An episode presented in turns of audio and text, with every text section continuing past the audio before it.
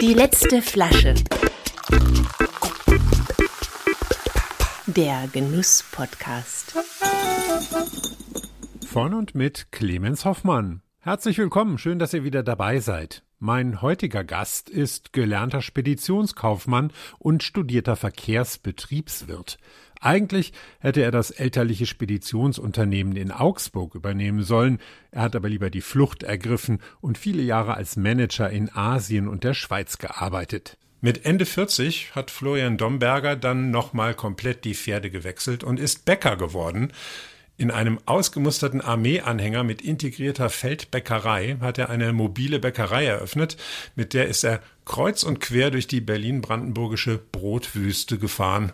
Inzwischen ist er sesshaft und führt seit Oktober 2016 das Domberger Brotwerk in Berlin-Moabit, eine gläserne Bäckerei, die zahlreiche Restaurants in dieser Stadt mit tollem Sauerteigbrot und mehr versorgt und natürlich die Glücklichen, die rund um diese Manufaktur wohnen.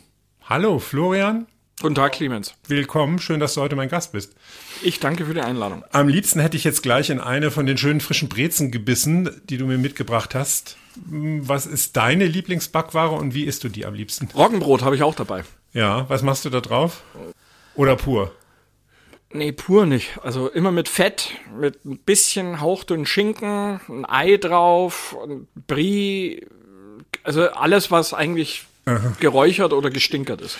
Mir läuft schon der Speichel, aber beim Podcasten ist Essen leider keine so gute Idee. Trinken geht aber, deshalb auch an dich die Frage, die ich all meinen Gästen stelle, was für eine letzte Flasche hast du dabei? Also ich bin ja Biertrinker.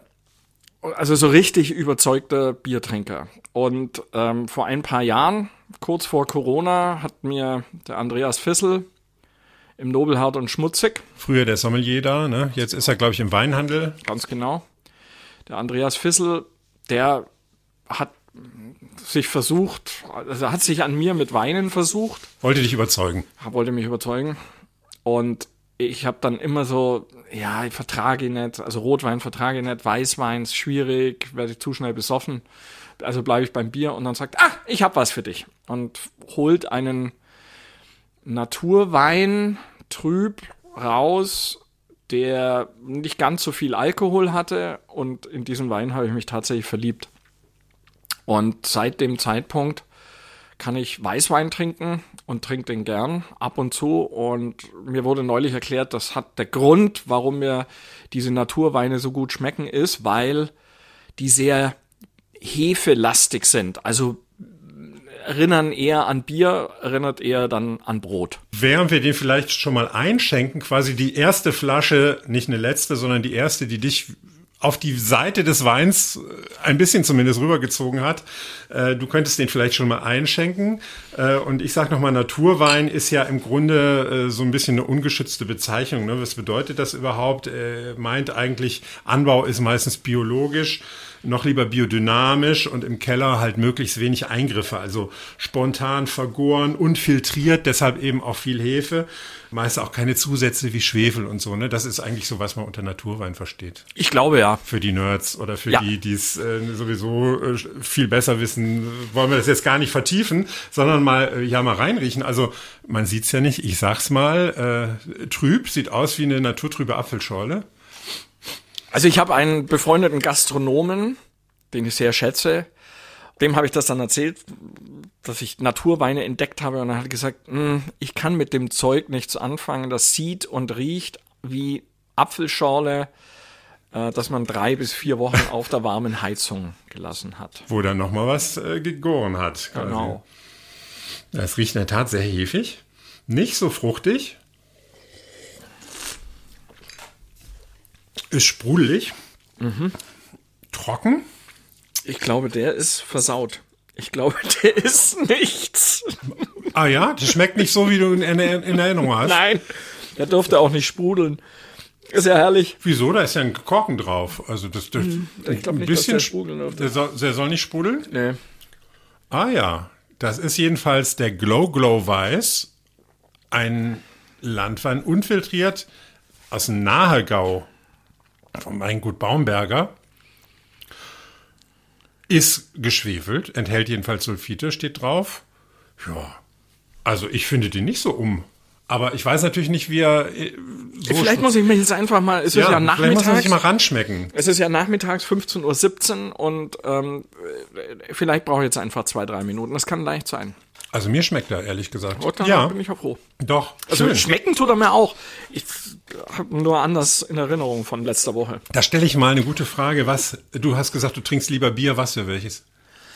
Oh, also ich bin ganz hart bei den Berliner, wenn ich es so nennen darf, neuen Brauern mit dabei. Also Heidenpeter trinke ich unheimlich gern. Äh, Birlo trinke ich unheimlich gern. Äh, Rollberg kriegt man ja in den Wirtschaften serviert, finde ich spitze. Das sind alles eher helle Biere, oder? Ich bin, ich bin du bist Bayer, ein Bayer helle. ganz genau richtig. Bayerischer Und- Schwabe eigentlich. Ganz genau bayerischer Schwabe und bin's also deswegen auch gewohnt, dass das Bier etwas süßer ist. Das habe ich sehr gerne. ja. Was magst du an Bier? Also außer dass es äh, Also man kann es in. Mengen trinken. Ja. Also ich muss tatsächlich, wenn ich Bier trinke, dann trinke ich gerne drei, vier halbe. Der perfekte Samstagabend ist, dass mein Feierabend losgeht um 18 Uhr und dann bin ich in irgendeiner Wirtschaft. Meistens in den Wirtschaften, eigentlich zu 100 Prozent in den Wirtschaften, wo wir auch unser Brot hinliefern. Guck nicht auf die Karte, lass die einfach kochen und das erste, was ich mir dann bestelle, ist ein halbe Bier.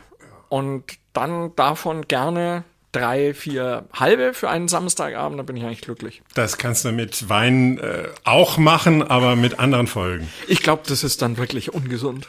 Bier ist ein gutes Stichwort. Du wolltest mal eine Brauerei gründen. Ne, meine, meine Entscheidung war ja, mache ich Bäcker oder mache ich Brauer? Und ich habe dann die Entscheidung getroffen, einfach, es muss kaufmännisch Sinn ergeben für mich, wirtschaftlich Sinn ergeben. Und da waren mir damals, 2014, 2013, Bier zu riskant. Der Markt war kaputt. Das heißt, war dominiert von den großen Brauern. Bier war ein Billigprodukt. Bier war ein absolutes Billigprodukt und ich war auch so weit weg von Deutschland, dass ich den Markt nicht richtig einschätzen konnte.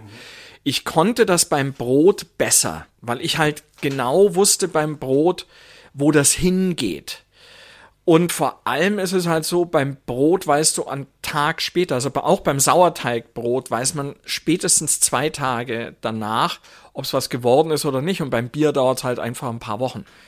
Oder zumindest hatte ich mir das damals eingebildet. Und mir war dann die Investition einfach auch zu hoch. Also da eine einwandfreie Anlage aufzubauen, in der die Bakterien nicht dir das Spiel vermasseln in irgendeiner Weise, das war mir Ihr eigenes viel. Spiel machen dann. Ne? Oder ganz genau, ihr eigenes Spiel machen. So ist es richtig. Ja. Verstehe ich. Also du hast das mit so einem kaufmännischen Blick entschieden. Absolut. Trotzdem steckt da ja auch was mit einer Leidenschaft dahinter. Ne? Woher stammt deine Leidenschaft für gutes, für handwerkliches Brot? Elternhaus. Bei uns war es einfach so, jeden Tag hervorragendes Brot. Also bei uns wurde an den Lebensmitteln nicht nur nicht gespart, sondern man hat sich damit Mühe gegeben. Man fährt nicht unbedingt zu einem Metzger, sondern man fährt zu zwei oder drei Metzgern. Einen für den Die. Weißwurst, einen für die Wienerle, eine für die Schnittwurst, einen fürs Fleisch. Man fährt zu dem Käse, man fährt zu dem Käsladen. Man gibt sich beim Einkauf der Lebensmittel richtig Mühe, weil man auf dem Tisch das Beste haben will. Wer war das? Deine Mutter, dein Vater? Beide. Beide. Beide. Aber deine Mutter hat das eingekauft wahrscheinlich. Nö, auch der Vater wurde auch, Auch. Wurde auch überall Ich? hingeschickt. ganz genau. Also Und das ich- Brot kam vom Bäcker. Ja, nicht Oder nur von einem Bäcker. Also die Schusterjungen vom Tarnowski Otto am Stadtmarkt. Das Roggenbrot aus Oberschönenfeld von den Nonnen. Einmal die Woche, ich glaube jeden Freitag hat meine Mutter das geholt mit ihrem VW Käfer und dann später mit ihrem VW Golf. Wir reden jetzt über die 70er Jahre wahrscheinlich. Wir reden über die 70er, 80er. Das waren im Grunde fr frühe Slowfood-Jünger, deine Eltern. Also die haben Ja. das schon so gemacht, was Ja. heute Leute machen, so kuratiertes Essen Ja. oder einkaufen. Ja. Oder? Haben, Ja. die, haben die einfach so gemacht, weil ihnen das wichtig war. Ja, denen war das einfach wichtig. Wenn meine Mutter zum Zielkauf musste, bei uns gab es den Zielkauf in Neuses, du musste da Brot kaufen, dann hat sie sich dafür entschuldigt. Dass es nur Supermarktbrot gibt. Ganz genau, richtig. Also dann war halt mal, aber das ist eigentlich, eigentlich kann, ich glaube, das ist eigentlich auch nie richtig vorgekommen. Und dann gab's äh, Abendbrot bei euch oder so dieses klassische Abendbrot oder was? Ja, bei uns gab's Brotzeit. Brotzeit abends. Also abends war eigentlich Brotzeit. Mal eine Suppe dazu, im Winter gerade Suppe dazu, aber ansonsten Brotzeit mit Wurst und Käse und Salat und dazu Bier. Das eine ist ja gutes Brot zu schätzen und das gerne zu essen. Noch was ganz anderes, es selber zu machen. Vor allen Dingen, wenn man damit eigentlich gar nichts zu tun hat. Wer hat dir gezeigt, wie das geht oder hast du dir das selber beigebracht? Ich habe auf YouTube Videos angeguckt, wie man sich einen Sauerteig zieht. Habe das dann gemacht über sieben, acht Tage, bis der rege geworden ist. Und dann habe ich angefangen mit 20% Weizen und 80% Roggen, mir meinen ersten Teig selbst zu machen. Einfach so aus, aus dem Handgelenk geschüttelt. Einfach Versuch. Aber nach dem Rezept oder? Nee, nicht richtig. Also es war so ein ungefähres Rezept, aber da war auch immer dauernd angegeben, es kommt drauf an, wie viel Wasser man nachschütten muss. Es war also ganz, ganz ungefähr und es war ein unheimlich klebriger, weicher Teig. Und ich dachte mir, du hast sicher was falsch gemacht. Und Tatsache war, ich habe den dann gären lassen, so fermentieren lassen.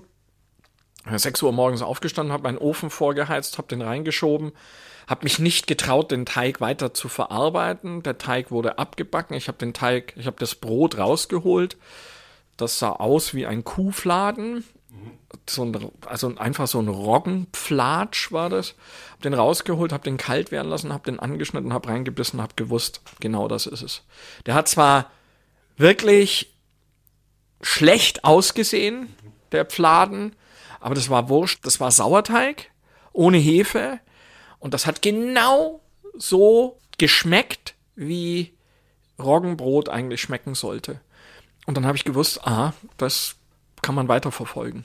Es war wirklich, das war ein, so ein bisschen ein Erweckungserlebnis. Das Tolle finde ich, back ja auch selber Brot, sprechen wir vielleicht nachher noch ein bisschen drüber. Finde ich ja, gerade auch am Anfang erinnere ich mich auch meine ersten Backversuche, nicht alles sah doll aus, aber alles konnte man essen. Man musste nichts wegschmeißen. So ist es. Ich kriege ja sehr, sehr viele Anfragen von Hobbybäckern, die ein bisschen Orientierung suchen. Und das Schöne ist, und das sagt Lutz Geißler zum Beispiel auch, es kommt immer irgendwas raus, Ja. was man essen kann. Genau. Man muss sich so ein bisschen Mühe geben. Und das Wichtige ist halt gerade beim Roggen zu fermentieren. Aber wenn ich das tue, also wenn ich da das versäuere, das haut schon irgendwie hin. Das hast du versucht, aber trotzdem hast du damit ja noch nicht das Wissen, um eine Bäckerei an den Start zu bringen. Hey, also, überhaupt nicht. Wer Also- hat dir noch geholfen? Das eine ist Brot verstehen, das zweite ist Handwerk verstehen und das dritte ist ein Unternehmen verstehen. Ja. Brot habe ich erst verstanden, als ich bei Björn Wiese in Eberswalde mein Praktikum gemacht habe. Auch ein Bäcker. Auch ein Bäcker, ein echter gelernter Bäcker, der mir das Handwerkliche beigebracht hat. Und Unternehmensführung mm, habe ich, glaube ich, schon ein bisschen im Blut. Aber habe natürlich jetzt beim Aufbau meiner Firma, also bei dem Wachsen meiner Ja. Firma, unglaublich viel noch dazugelernt. Darf man überhaupt eine Bäckerei aufmachen, ohne Bäcker zu sein? Ich In dachte, Deutschland In doch nicht. Deutschland. Nein, Ne? Darf, man darf nicht. man doch gar nicht. Oder darf man? Was ist der Trick? Was ist der Trick? Der Trick ist, A, braucht man ein gutes Durchhaltevermögen. In Deutschland gibt es nach wie vor die Meisterpflicht. Eben. Ich habe ja keinen Meister, sondern ich habe eine Ausnahmegenehmigung. Das hat aber sechs Jahre gedauert bis zur Eintragung. Das darf man eigentlich gar nicht, darf man eigentlich gar nicht erzählen. Doch, doch. Wundert mich auch nicht mehr, muss ich sagen. Jetzt habe ich ja Deutschland nach 2015 wieder ein bisschen kennengelernt. Deswegen wundert mich auch jetzt sowas nicht mehr. Man muss das Bäckerhandwerk gelernt haben. Und einen Sachkundenachweis haben oder Ganz sowas, genau, ne? Fach- und Sachkunde. Fach- und Sachkundeprüfung. Ganz genau. Muss man abgelegt haben. Habe ich abgelegt. Habe deswegen nach sechs Jahren eine Eintragung in die Handwerksrolle bekommen mit einer Ausnahmegenehmigung. Und wer backt jetzt im Brotwerk? Ja, nicht nur du. Wir sind 32 Leute. Also wir haben relativ viele Leute, die bei uns jetzt mittlerweile. Also wir sind keine kleine Bäckerei mehr, so möchte ich das mal nennen. Wir backen an vier Orten, bald an fünf Orten. Und bei uns macht eigentlich jeder alles. Und die Ausnahmen sind nur meine Frau, meine Tochter und Hardy. Die müssen, Wer ist die müssen nicht. Hardy ist Fahrer. Okay. Hardy ist eine gute Seele und fährt. Fährt, aber knetet nicht. Knetet nicht, verkauft nicht. Okay. aber ähm, fährt. Also, du hast quasi angestellte Bäcker oder sind das keine Bäcker? Sind es auch Leute, die einen Sach- und Fachkundenachweis haben? Das geht ja sowas von in die Handwerksordnungstiefe hier. Das ist ja Ja, ich versuche es zu verstehen. Ich habe ähm, Du bist ein Quereinsteiger. Du hast eine super gute Bäckerei. Wie kann das sein? Ja, also Ja, es hat halt damit zu tun, wir haben uns halt sehr, sehr viel Know-how jetzt erarbeitet. Als Vanessa, meine Frau, meine zwei Töchter, Franziska und Charlotte, und Ralf Tschentscher, mein Bäckermeister, damals, als wir angefangen haben zu arbeiten, war das halt so, wir mussten erstmal lernen, wie Sauerteig überhaupt funktioniert. Weil wir haben ja Folgendes gemacht. Wir haben uns auf den Sauerteig eingelassen. Das heißt, eigentlich ich habe eine Entscheidung getroffen und ich habe gesagt, ich will konsequent auf Sauerteig setzen und verzichte auf jegliche Art der künstlichen, Teigbeschleunigung. nee, Prozessstabilisierung. Okay. Aber da gehört Teigbeschleunigung zum Beispiel mit dazu. Hefe ist ein Prozessstabilisator. Ich will ein bestimmtes Ergebnis nach einer bestimmten Zeit. Das funktioniert bei Hefen dann mit 32 Grad Celsius und dann kann ich das besser einrichten. Ich kann einen Garverzögerer kaufen. Ich kann Backmittel nehmen. Das sind zum Teil noch andere Triebmittel oder das sind einfach Stabilisatoren, die kann ich einsetzen. Oder Die das Backen quasi verlässlich machen. Ja, es Genau. kommt auf jeden Fall immer gleich raus, egal ob ich heute mal einen guten Tag habe oder schlecht, wird immer aufgehen, wird immer irgendwie wie Brot aussehen. Und wir hatten halt das Glück, und ich glaube, wir hatten nicht nur das Glück, sondern auch den Fleiß, an, anständig und, und oder fleißig zu kommunizieren. Wir haben unseren Kunden und Kundinnen erklärt, warum Brot heute so aussieht, wie es aussieht. Und wir haben zum Teil Brot da rausbekommen, das hätte man nicht. Also heute dürfte man. Also das ginge heute nicht mehr. Aber das ging halt 2016, weil wir mit einer der ersten waren. Und ich glaube, wir waren in Berlin sowieso die erste Bäckerei, die eigentlich ganz konsequent nur mit Sauerteig und ohne Hefe gebacken hat. Bei uns hat er nur der Kuchenteig Hefe und die Hefe fliegt jetzt dann auch raus. Wir haben uns eben darauf eingelassen, haben das erklärt und dann sind die Kunden diese Schritte mitgegangen. Es hat zwei Jahre gedauert, bis das so stabil war. Jetzt ist es die absolute Ausnahme, wenn mal was nicht hinhaut. Das passiert immer noch, aber jetzt passiert es vielleicht mal alle vier, fünf Monate. Was backt ihr denn inzwischen? Also du hast am Anfang gesagt, reine nur Sauerteigbrote, sahen am Anfang ein bisschen strange aus, wurden aber trotzdem verkauft. Wo seid ihr inzwischen? Ihr habt ja ein sehr viel weiteres Sortiment jetzt. Wir haben, naja, so viel weiter ist es nicht. Okay. Eine meiner Hauptaufgaben ist es, das Sortiment eng zu halten. Und wir haben halt mehr und mehr angefangen, unser Sortiment über die Woche hin zu verbreitern. Also was wir gemacht haben, ist, dass wir bestimmte Brote nur an bestimmten Tagen backen. Einer der Hauptgründe ist, in der Nische nochmal eine Nische finden und unseren Leuten die Gelegenheit geben, die Ausbildung zu verbreitern. Die kommen zu uns, um auf deine Frage nochmal zurückzukommen, aber die kommen zu uns und wollen backen lernen.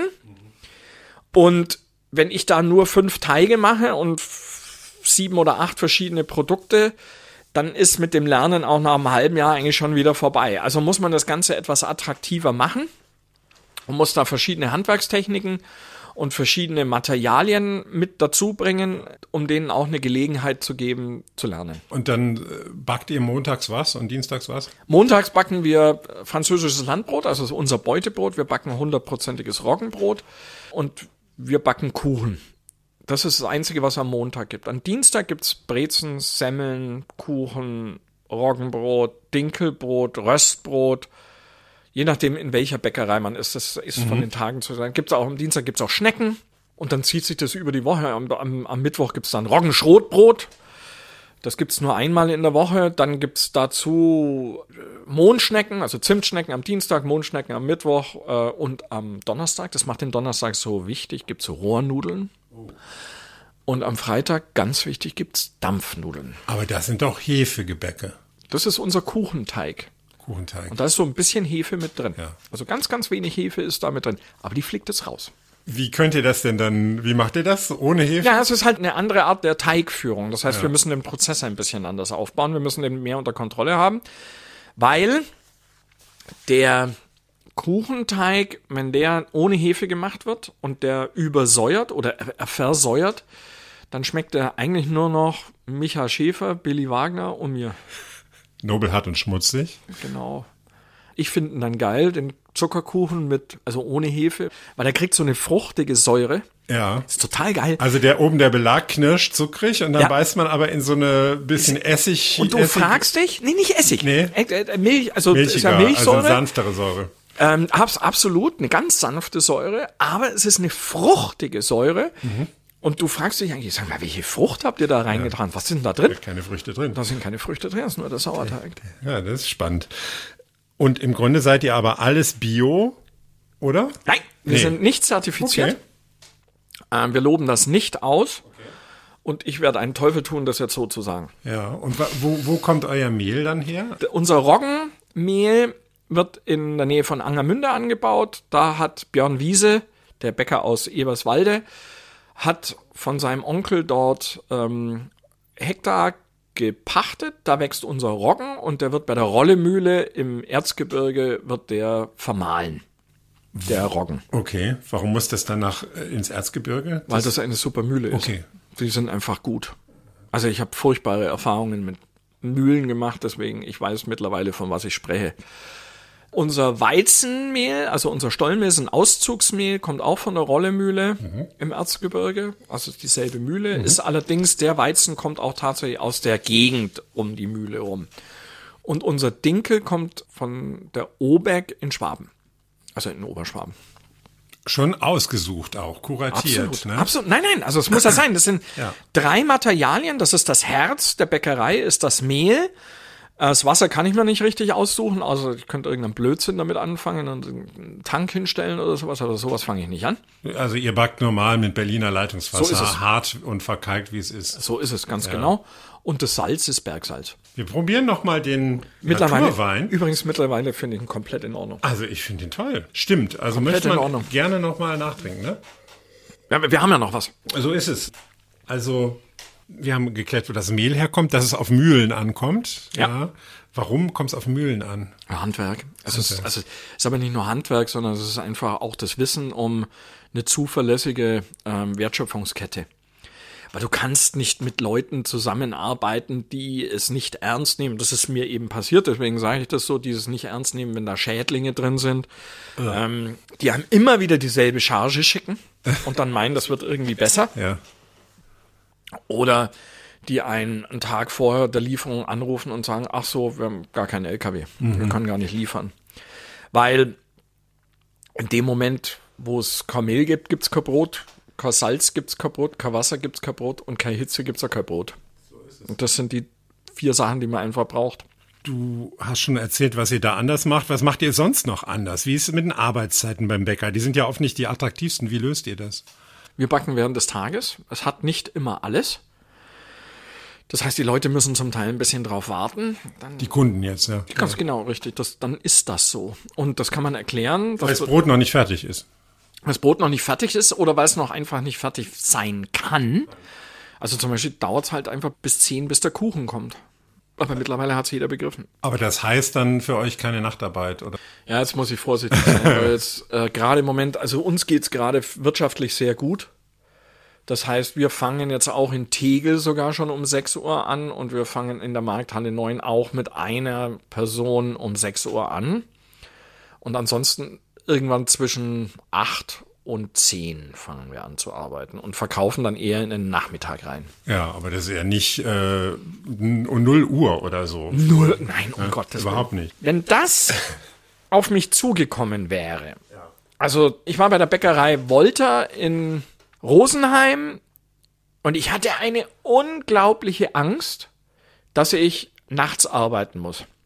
Dann bin ich zum Wolter nach Rosenheim, habe mir diese unglaublich nette, effiziente und gute Bäckerei angeguckt und war beseelt von der Sache, dass der nachts nicht arbeitet. Der fängt also um 5 Uhr an, also schon früh, aber nicht unmenschlich und arbeitet dann in den Tag hinein und ich bin aus der Bäckerei dann rausgekommen. Ich war bei dem halben Tag, habe mir das alles angeschaut. Der hat jede Frage beantwortet, es war super. Und dann bin ich raus aus der Bäckerei, habe meine Frau angerufen und gesagt, Frau, es funktioniert. Man muss nachts nicht arbeiten, wir können loslegen. Aber wie geht es dann mit den Brötchen oder hier sagt man ja Schrippen oder bei euch Semmeln? Semmeln und Schrippen, Ja, und Schrippen beides. auch. Gibt's da trotzdem Frühstückssemmeln bei euch? Wenn Ja, man um acht. Um acht, weil ihr um sechs die als erstes dann. Genau, richtig. Die werden kommen um sechs kommt der Teig aus der Kühlung raus. Der ist vorher in drei Kilo Teiglingen abgeformt oder abgearbeitet worden. Dann kommen die in die Teigpresse, werden Zu Brötchen geformt. ganz genau richtig, werden dann handgeformt, gären dann für eine Stunde, blubbern so vor sich hin, wenn man so will, und dann werden sie in den Ofen geschoben, 20 Minuten kommen raus und sind fertig. Das ist ja aber nicht nur wichtig, weil es um deine Nachtruhe geht mit den Arbeitszeiten, sondern Ja. auch für die Leute, oder? So ist es. Das ist eigentlich einer der Hauptgründe, warum wir mit ziemlicher Sicherheit keine Personalprobleme haben. Ihr macht ja noch andere Sachen anders, habe ich gesehen. Du verweigerst dich zum Beispiel den in Berlin ja auch grassierenden Lieferdiensten. Ja. Man kann sich, also ich wohne ja leider zu weit weg von euch, um jetzt jeden Tag mal vorbeizukommen.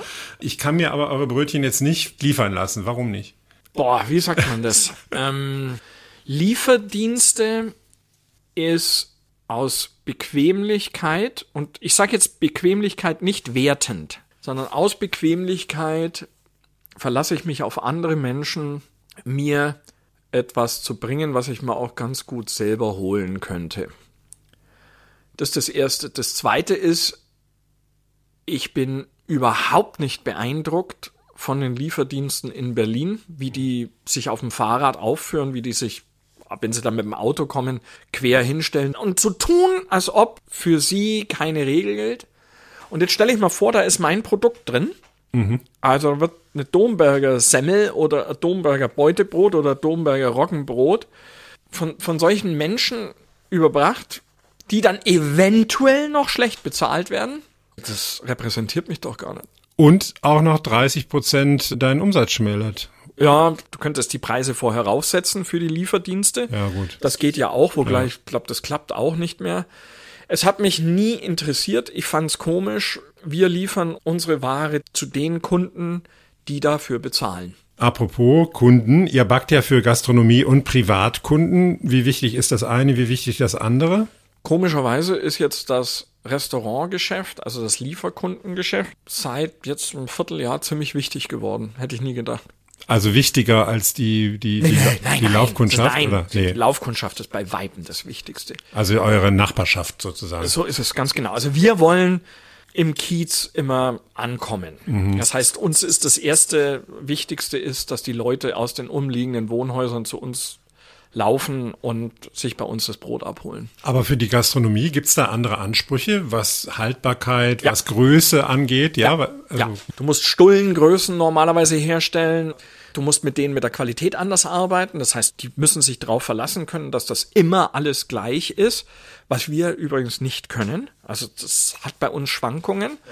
Aber das kann man erklären. Und wenn man dann Kunden gefunden hat, die da mit einem mitspielen, dann kann das funktionieren. Und wollen die dann riesige Brote, diese klein schneiden, oder kaufen die die genau die gleichen, die auch jetzt dein Nachbar kauft, der da. äh, Ja, also im Großen und Ganzen ja, es gibt halt so Gastronomiegrößen, die sind halt so ein bisschen größer, dass man besser Stullen draus schneiden kann. Das ist der einzige Unterschied eigentlich. Wir machen jetzt noch mal einen Schritt zurück, nachdem wir sozusagen das heute ein bisschen umrissen haben, wie das angefangen hat mit dem mobilen Backen, habe ich ja schon anfangs erwähnt, kurz. Warum eine Feldbäckerei? Und was ist das überhaupt? Also die Schweizer hatten 168 Feldbäckereien, Schweizer Armee. Schweizer Armee. In den Jahren 1952 bis 69 wurden die gebaut, in einen Anhänger reingebaut, ein riesiger Ofen drin mit 9,6 Quadratmetern Ofenfläche und einer Kapazität von 2,5 Tonnen handgefertigten Kastenbrot in 24 Stunden. Zwei Schichten a 10 Stunden, zwei Stunden reinigen. Verrückt. Meine Herren. Und mir ist so eine Bäckerei zugelaufen, als wir noch in der Schweiz waren. Und ich habe einen Ofen gesucht. Ich habe mich einfach erkundigt nach Öfen, habe dann gesehen, aha, es gibt da so einen Ofen in Tucken und habe den Ofen gesehen und der war so in so einem Container drin. Und dann sage ich zu dem, was ist denn das? Und dann sagt er, das ist eine mobile Bäckerei der Schweizer Armee ohne Räder. Und dann sage ich, ja, kann man sowas kaufen? Und dann sagt er, ja, aber die nicht, die ist schon kaputt, die würde ich Ihnen nicht mehr verkaufen, nur noch den Ofen. Aber wenn Sie da Interesse haben, dann gehen wir jetzt zu mir in die Scheune Und da standen zwei mobile Bäckereien und eine mobile Mühle Mit Rädern. mit Rädern in Olivgrün. Geil. Großartig. Und dann bin ich ein halbes Jahr mit der Idee schwanger gegangen, die zu kaufen. Hab dann wirklich hin und her überlegt und habe sie Gott sei Dank gekauft. Du hast, muss man sagen, sowieso eine gewisse Militäraffinität. Ja, ich bin Offizier der Reserve. Also ich habe keine Angst vor olivgrünen Genau. Fahrzeugen. Ja, das ist gut. Und ich habe eine Freundin von mir, Sabine, die hat dann geschrieben, als sie das gelesen hat, dass ich eine mobile Bäckerei gekauft habe, sagt er, das passt ja wie Arsch auf Eimer. Und da hat sie nicht ganz unrecht. Da hat was zusammengefunden, was So ist es. zusammenfinden sollte. Ganz genau, ist richtig. Und mobil backen, wie geht das überhaupt? Habt ihr da Strom oder wie heizt ihr den Ofen? Wie macht ihr Das ist, das ist so, also wir beheizen sie mittlerweile mit Gas. Die Schweizer Armee hat sie mit Diesel beheizt. Kann ich auch. also Oder ein Generator quasi. hat einen Generator an Bord. Das heißt, was man braucht, ist Wasser, Brennstoff, Salz, Mehl, Und ein Bäcker. Und ein Bäcker. Und dann gibt's da, wo man ist, Brot. Absolut autark kann man irgendwo im Wald arbeiten. Oder irgendwo in der Pampa arbeiten. Man kann damit in die Brotwüste fahren. Ja, das hast du ja gemacht. Was hast du da so erlebt mit diesen doch manchmal etwas rumpeligen Brandenburgern? Die Brandenburger reagieren eigentlich spitze drauf. Björn Wiese und ich, wir sind dann viel in Brandenburg unterwegs gewesen. Wir waren in Niederfino, wir waren in Oderberg, wir waren in Eberswalde, wir waren bei Wurz- Wurzen bei Leipzig, also in Sachsen. Also wir sind schon damit rumgekommen. Wir sind mindestens einmal im Jahr in Gato auf dem Flugplatz fest. Und die Leute reagieren auf das Ding fabulös. Das ist wunderbar, weil das ist halt sehr, sehr nahe, sehr erdig, sehr direkt und ja, sehr handwerklich. Es lernt, es müffelt. Also einerseits nach Brennstoff, wenn man mit Holz zum Beispiel heizt und andererseits nach frisch gebackenem Brot. Ja, und das ist ja wie ein UFO, was da irgendwo in so, So eine, in so ein Dorf reinschlägt, Sehr schön, oder? ganz genau. Es ist wie ein UFO, das irgendwann mal reinschwebt und plötzlich ist dann wieder eine Bäckerei. Also ihr seid in Orte gefahren, die das nicht mehr hatten? Oder Auch. wonach habt ihr die ausgewählt? War, waren, waren, überhaupt waren nicht. waren- Feste oder ich Feiern? bin, da, oder? ich bin da immer noch opportunistisch. Das heißt, wenn mir jemand äh, irgendwas bietet, was ich erfüllen kann in irgendeiner Weise, dann versuche ich das, versuche ich das zu machen. Und jetzt habe ich eine zweite davon gekauft letztes Jahr.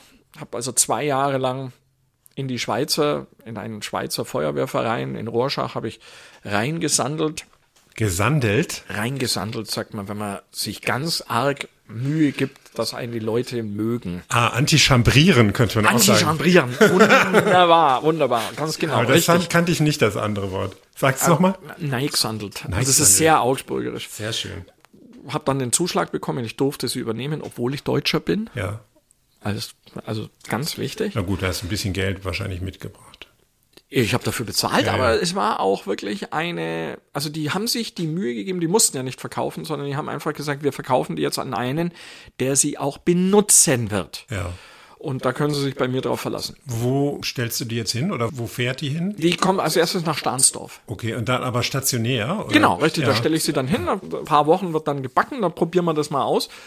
Wenn sich das trägt, wenn das funktioniert, dann kann man irgendwann mal eine Wechselbrücke hinstellen. Wir haben ja ein zweites Konzept, das heißt, dass wir Genau, Brotbrücken, ne? genau, in Wechselbrücken, also ähm, Da kommt wieder die Spedition, ne? so ist es, ganz genau. Das ist also eine, Was ist eine Wechselbrücke? eine Brücke, ist eine Kühlbrücke, ist praktisch ein Wechselcontainer, den ich auf einen LKW draufsetzen kann. Also das hintere Teil von einem LKW quasi. Genau, Ne? richtig. Da der Laderaum. Der, der Laderaum ohne LKW vorne dran. Ganz genau, richtig. Und dann nimmt man die Füße raus und dann steht das Ding da dort oder man kann die Füße ganz wegnehmen, kann den Container direkt auf den Boden stellen. Aber wieder ein Container. Ja. Und dann hat man einen Container und da bauen wir eine Bäckerei rein. Und das Know-how, wie man in so einem Container arbeiten kann, haben wir uns angeeignet durch unsere Tätigkeit in der mobilen Bäckerei, in der schweizerischen, weil du halt auf ganz begrenzten, engem Raum hochwertiges Brot herstellen musst. Und das haben wir in der schweizerischen Feldbäckerei gelernt. Was ist denn da anders dann als in der Backstube? Du kannst wahrscheinlich ja zum Beispiel nichts kühlen, oder? Zum Teil keine Kühlung, Es genau. sei denn, es ist gerade Winter, machst halt die Tür auf. Ne? Ist auch geil. Ja, aber du, also du brauchst einfach keine Kühlung, wenn du damit umgehen kannst. Vom Platz her ist es halt so beengt. Du hast doch gar keinen Platz richtig für einen Garraum oder sowas in der Richtung, sondern du musst halt mit dem Sauerteig so arbeiten, und das ist echtes Know-how, das muss man lernen, dass dann letztendlich ein großartiges Produkt rauskommt großartige Produkte. Wir leben in einem Land, das weltweit für seine Brotqualität geschätzt wird. Die deutsche Brotkultur steht sogar äh, auf der UNESCO-Liste des immateriellen Weltkulturerbes. Gleichzeitig erleben wir ja, Bäckereisterben, Boom beim Discounterbrot. Wie passt das für dich zusammen alles? Ja, gar nicht halt. Ist das die, die, diese Geschichte mit der Brotkultur? Äh, machen wir uns da was vor? Ja, logisch machen wir das. Also wir machen uns da was vor. Gibt es das noch, das gute alte Brot? Gegenfrage. Müssen wir unbedingt das alte Brot haben? Nee, wir Eben. können auch gutes neues Brot haben. Ja, meine, Besseres meine, Neues. Meine Meinung ist nämlich folgende. Ich glaube, dass die Materialien, die wir heute haben, dass die viel besser sind als die Materialien noch vor 100 Jahren. Ich glaube auch, dass die Maschinen zuverlässiger sind. Und ich glaube auch, dass das Know-how, dass die Expertise zum Sauerteig immer mehr wird. Letztendlich ist es eigentlich unausweichlich, wenn man sein Hirn einsetzt, dass das Brot immer besser wird. Einerseits. Wenn ich aber als Ziel habe, möglichst viel Brot möglichst schnell, möglichst billig herzustellen, dann ist es ein anderes Ziel, als wenn ich sage, ich stelle das beste Brot her. Also das geschmackvollste, aromatischste, am längsten haltbare Brot. Und das ist ein gewaltiger Unterschied. Und das deutsche Bäckerhandwerk, und jetzt rede ich vom Handwerk, nicht von der deutschen Industrie, von der deutschen Brotindustrie. Das deutsche Bäckerhandwerk hat versucht, Prozesse der Industrie zu übernehmen. Und ich kann in einem kleinteiligen Betrieb nicht industrielle Fertigungsprozesse eins zu eins übernehmen. Und ich werde nie in der Lage sein, mit denen zu konkurrieren. Wenn ich das aber versuche, bin ich mit meinem Job, mit meiner Arbeit nicht mehr glücklich. Und das haben die aber gemacht und das machen sie immer noch. Ganz, ganz langsam setzt jetzt ein Umdenkungsprozess ein. Aber der Björn Wiese hat mir das immer alles vorgesagt und ich habe ihm nicht geglaubt. Mittlerweile glaube ich ihm da. Es ist so, dass die Handwerker eigentlich orientierungslos geworden sind. Die hatten nicht mehr das handwerkliche Wissen zum Herstellen von bestem Brot, sondern haben sich auf die Industrie, die die Rohmaterialien herstellen, auf der anderen Seite die die Werkzeuge herstellen, verlassen, ihnen die Arbeit abzunehmen. Das heißt, wenn ich zu oft eine Backmischung aufgeschnitten habe, dann kann ich nicht mehr backen. Kann ich nicht mehr backen. Ganz genau. Dann, Wie ein Metzger, der nur noch äh, zerteilte äh, Pakete umpackt. So ne? ist es. Wenn der nicht weiß, wie die Sau ausgesehen hat, wie will er die Sau verstanden haben? Das geht ja gar nicht. Also ist es letztendlich so, wenn ich als Bäcker mir die Arbeit abnehmen lasse, dann vergesse ich, was meine Arbeit letztendlich ausgemacht habe. Wenn ich das vergessen habe, bin ich kein Handwerker mehr. Und dann produziere ich die Qualität, die mir Rohmaterialhersteller, Lieferanten und Werkzeughersteller vorgeben. Das ist nicht mehr meine Teigführung. Und jetzt kommen wir zum, zur Quintessenz, ist letztendlich, wir bringen den Leuten bei, wie Teigführung funktioniert, damit da ein wirklich großartiges Produkt, ein wirklich großartiges Lebensmittel rauskommt. Und es kommen auch Leute zu dir, die gebrochen haben mit diesem Weg, mit diesem Irrweg? Nein, nee, wenig. Die, ich glaube, die sind. Deswegen sage ich, es gibt, es, es setzt langsam. Die werden ja auch nicht unbedingt, Entschuldigung, ich wollte dich nicht unterbrechen, die werden ja nicht unbedingt ähm, in Frage gestellt, denn das, was sie machen, verkaufen sie ja trotzdem irgendwie. Oder ja, ich kommen, gehen dann in eine Brotfabrik und werden da beschäftigt. So ist es. Erstens das, zweitens für die gibt's ja, also in dem Moment, wo ich die Prozesse mehr industrialisiere, brauche ich ja immer weniger Menschen, die müssen auch irgendwas tun, also verkaufen sie dann Öfen, verkaufen dann Knetmaschinen, verkaufen dann Backmittel, wie auch immer. Ähm, alles, alles da. Aber letztendlich, was fehlt, ist das Verständnis für den Herstellungsprozess guten Brotes. Und du arbeitest lieber mit Leuten, die vielleicht gar nicht aus der Branche sind, sondern sich einfach nur für gutes Brot interessieren und wissen wollen, wie das geht. So ist es. Du sagst auch, gutes Brot zu backen ist weniger eine Wissenschaft als eine handwerkliche Kunst. Wie meinst du das? Rezepte? Was, was für eine, für eine Bedeutung haben Rezepte? Na, Rezepte haben eine hohe Bedeutung, weil sie uns die Parameter vorgeben. Aber letztendlich kommt es auf die Teigführung an. Im Sommer funktionieren die ganzen Prozesse wesentlich schneller. Habe ich auch schon gemerkt. Ja, ist so. Und darauf muss ich mich einstellen. Ich muss also den Kühlprozess später unterbrechen im Sommer, weniger Sauerteig nehmen, anders aufziehen, also den Teig anders aufziehen, andere Ofentemperaturen einstellen, je nachdem, wie mein Mehl auch reagiert. Weil wir haben ja nicht nur Sommer, Winter, Frühjahr, Herbst, sondern wir haben ja auch verschiedene vermahlene Chargen an Mehl. Und die reagieren auch, wie je länger die gelagert werden, reagieren die eben anders, als wenn man sie frisch bekommt. Feuchter, trockener, mehr So. Fett, weniger Fettanteil. es gibt da viele Sachen und die kann ich nur beeinflussen, wenn ich durch die Teigführung festgestellt habe, an was es denn gerade im Moment fehlt. Dann kriege ich das mit. Wenn ich das mitbekomme, dann habe ich so diesen Effekt, dass ich reagieren kann und dann fange ich an, das Brot zu verstehen. Und bei uns, wir haben ja sehr, sehr viele Leute, die kommen einfach zu uns, die wollen Brot lernen. Gut, dann lernen die Brot. Die Erfahrung haben bei uns erst ganz wenige. Man muss eben schon mal drei, vier Sommer und Winter mitgemacht haben.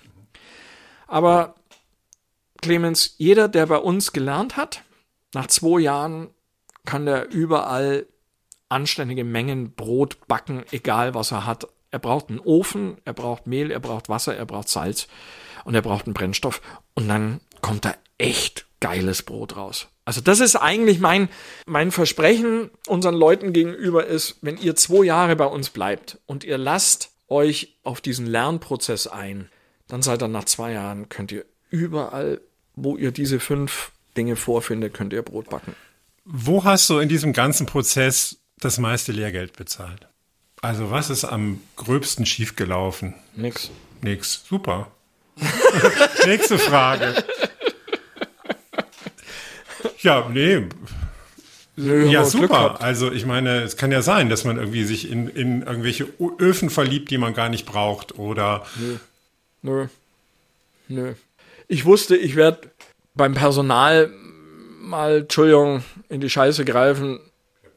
Die haben praktisch mit mir dann auch in die Scheiße gegriffen. Das ist einfach so.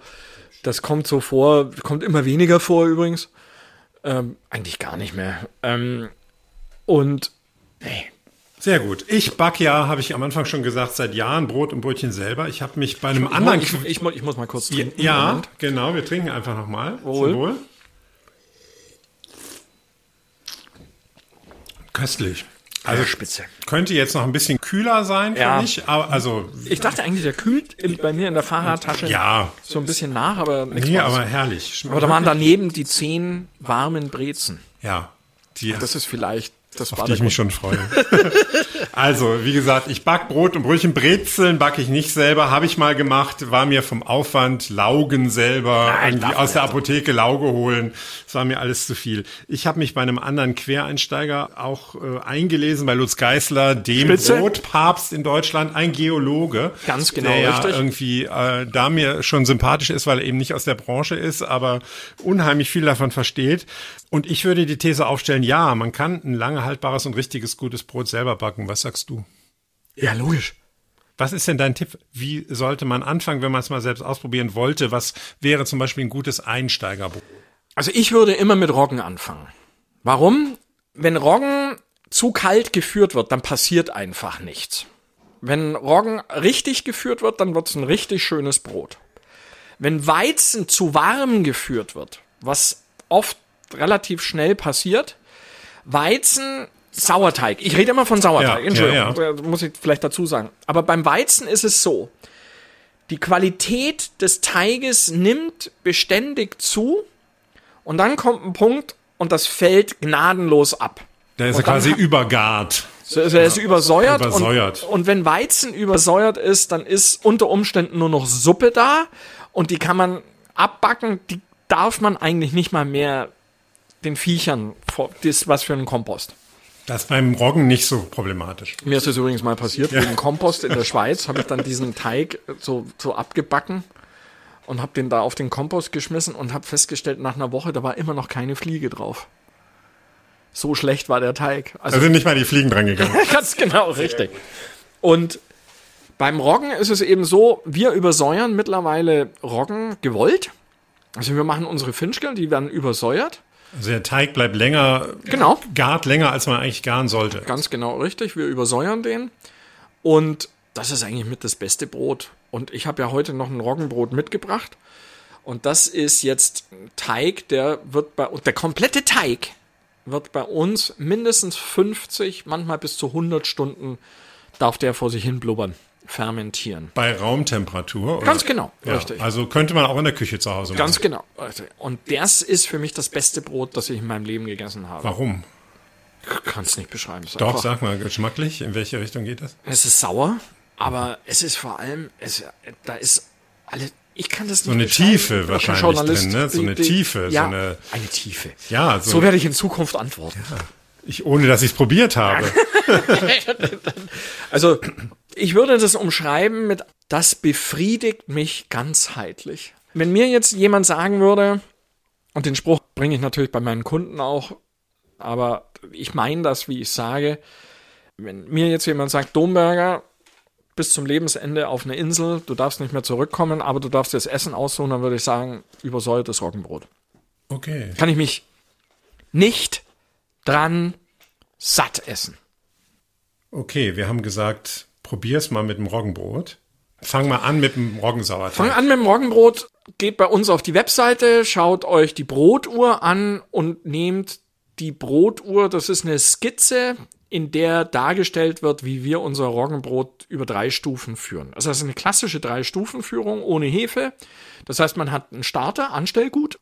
Das muss man sich selber vorher noch züchten, ist aber völlig unproblematisch. Das ist vollkommen, oder man kommt zu uns und mit einem Marmeladenglas und kriegt einen Starter mit. Gut, wir werden ja überall gehört im deutschsprachigen Raum. Das, äh, Oder man nutzt die Zeit, um nach Berlin zu kommen. Um, da kann- also, äh, oder man geht halt zum Bäcker und bei den meisten Bäckern wird es verkauft, wir verschenken es.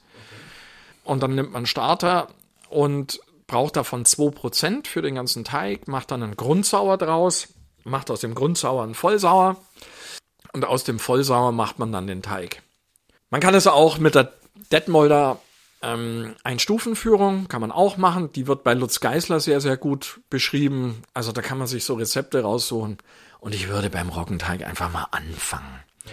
Salz nicht vergessen, 2% Salz rein, Salz eben erst zur Teigbereitung rein und dann blubbern lassen. Keine Angst vor dem Roggenteig, der ist furchtbar klebrig ruhig mit ein bisschen extra Streumehl dazu arbeiten, aufarbeiten, nochmal eine halbe Stunde, Stunde in der Form ruhen lassen und dann kompromisslos einfach in den Ofen rein und abbacken und schauen, was rauskommt. Beim zweiten Versuch würde ich einfach den Fermentationsprozess ein bisschen näher beobachten. okay. Wenn der Teig gut aufgeht, dann kommt irgendwann dieser Abkippprozess, wo der Teig wieder in sich zusammenfällt. Das kann man immer noch backen. Man kann es wieder aufarbeiten, also man kann es wachrütteln so ein bisschen. Aber ich würde beim nächsten Mal einfach so ein bisschen aufpassen und würde sagen, zwei Stunden eher aufarbeiten und dann abbacken. Und damit arbeitet man sich eigentlich auf den Punkt hin, wo der Fermentationsprozess am meisten, am längsten fortgeschritten ist und ich dadurch am meisten Aroma erhalte und am meisten Säure erhalte und den besten Trieb habe vom Volumen her. So gesehen arbeitet man sich da drauf hin. Das heißt, äh, das hast du, glaube ich, auch mal irgendwo in einem Interview gesagt. Es ist wie so ein Philosoph, den man so immer wieder mal äh, zitiert, aber ist so. Ein Rezept enthält niemals die ganze Wahrheit. Das, das meinst du ja im So Grunde. ist es, Ne? ganz genau. Rezept So allein hilft nichts. Du musst auch beobachten, was passiert weil da. mein Raum ist ja, hat ja eine andere Temperatur. Also wir schreiben ja zum Beispiel ins Rezept nicht rein, bei einer Raumtemperatur von 23 Grad ist die Wassertemperatur von 18 Grad auf 15 Grad runterzunehmen oder sowas in der Richtung. Das machen wir ja nicht. Das ist dann die Erfahrung. So ist es, Teig führen. Aber äh, auch das erste verunglückte Roggenbrot wird man irgendwie essen können. Und wenn nicht, kann man es immer, immer noch klein schneiden, rösten, mahlen und bei dem nächsten Brot mit reintun. So ist es. Einfach loslegen. Einfach ausprobieren. Ich habe ja angefangen mit diesem Roggenbrot, habe das Roggenbrot für ein halbes Jahr gemacht, jede Woche. Meine Frau hat es nur warm gegessen. Ich habe es eigentlich nur gegessen, wenn es mindestens eine Woche alt war. Da stehe ich immer noch dazu. Also bei mir ist Roggenbrot eigentlich nach sieben, acht Tagen am besten. Ich finde auch, das muss auf jeden Fall ein, zwei Tage liegen, bevor man das Finde anschneidet. Absolut. Hab das dann so gemacht, hab praktisch so mich an ein ansehnliches, gutes Brot rangearbeitet und dann habe ich das Brotbackbuch 1 von Lutz Geisler gekauft und habe das ganze Brotbackbuch 1 durchgebacken. Also von links nach Habe ich rechts. auch schon mal gemacht. Ja, also musste einfach sein. Ja. Hat mir halt viel gelehrt über Prozesse. Er beschreibt das ja auch sehr wissenschaftlich. Also da, da merkt man diesen Geologen, diesen Wissenschaftler, der das so, also fast schon ein bisschen zu genau beschreibt. Aber ich finde, gerade am Anfang hilft es einem ja auch total. Er ist ein Sensei. Er ist ein Guru. Er ist ein Mensch, der Wissen und Erfahrung erfasst hat für sich selbst und der es so wiedergeben kann, damit andere davon profitieren. Also Leute, guckt auf jeden Fall mal beim Plötz-Blog vorbei im So Internet es. und äh, holt euch die Bücher. Da gibt's irre viele inzwischen. Äh, oder auch YouTube-Videos ohne Ende, wenn ihr damit anfangen wollt. Ich kann nur dazu raten. Ganz zum Schluss, du hast vor bald zehn Jahren dein Leben komplett umgekrempelt. Wie zufrieden macht dich das, was du tust? Ich bin einfach, ich möchte nichts anderes. Will nichts anderes. Ich will mein Leben so führen, wie ich es jetzt gerade führe. Also es ist einfach großartig. Und du hast ja nun kein langweiliges Leben davor gehabt. Nö, aber die Selbstständigkeit, also echt, das ist schon mit das Beste. Selbstständig arbeiten zu können, ist schon wirklich großartig. Ich meine, ich bin immer noch saugern bei der Bundeswehr. Da habe ich natürlich jede Menge Chefs über mir. Überhaupt gar, habe ich aber Machst du. Reserveübungen? Äh, Ganz genau. Ja. richtig. Also äh, ich mache relativ viele Übungen. Hab Chefs, überhaupt gar kein Problem. Hab das aber nicht dauernd, sondern hab das halt immer ein paar Monate im Jahr. Und die Firma jetzt zu haben, selbstständig zu sein, Ideen selbst umsetzen können. Keiner redet einem rein. Naja, die reden, doch, die müssen ja, sogar reinreden. Ja, ja, also die reden ja mittlerweile, meine, meine Jungs und Mädels, die reden mir alle rein, Gott sei Dank. Kein Chef redet dir rein, das so meinte ich. Das ist richtig. Ganz, absolut. Es redet mir keiner rein. Und ich genieße auch die Verantwortung und ich genieße auch die, die Tatsache, dass ich führen darf. Vielen herzlichen Dank, mir lieber. Florian. Vielen Dank, dass du uns deine Brotphilosophie überhaupt, die Art, wie du auf dieses Thema schaust, nahegebracht hast. Wir haben zusammen den Naturwein Glow Glow getrunken vom Weingut Baumberger in Mandel an der Nahe. Und äh, nach anfänglicher Skepsis des Gastes äh, ist die Flasche jetzt halb leer. Sehr gut. Wenn es euch gefallen hat, erzählt es gerne weiter, abonniert den Podcast und lasst mal ein paar Kommentare da. Mich interessiert wie immer, wovon habt ihr noch eine letzte Flasche? Kommentiert das mal, gerne auch mit Foto unter dem Hashtag die letzte Flasche. Das war's für heute. Esst gutes Brot und lasst es euch auch sonst gut gehen. Bis zum nächsten Mal.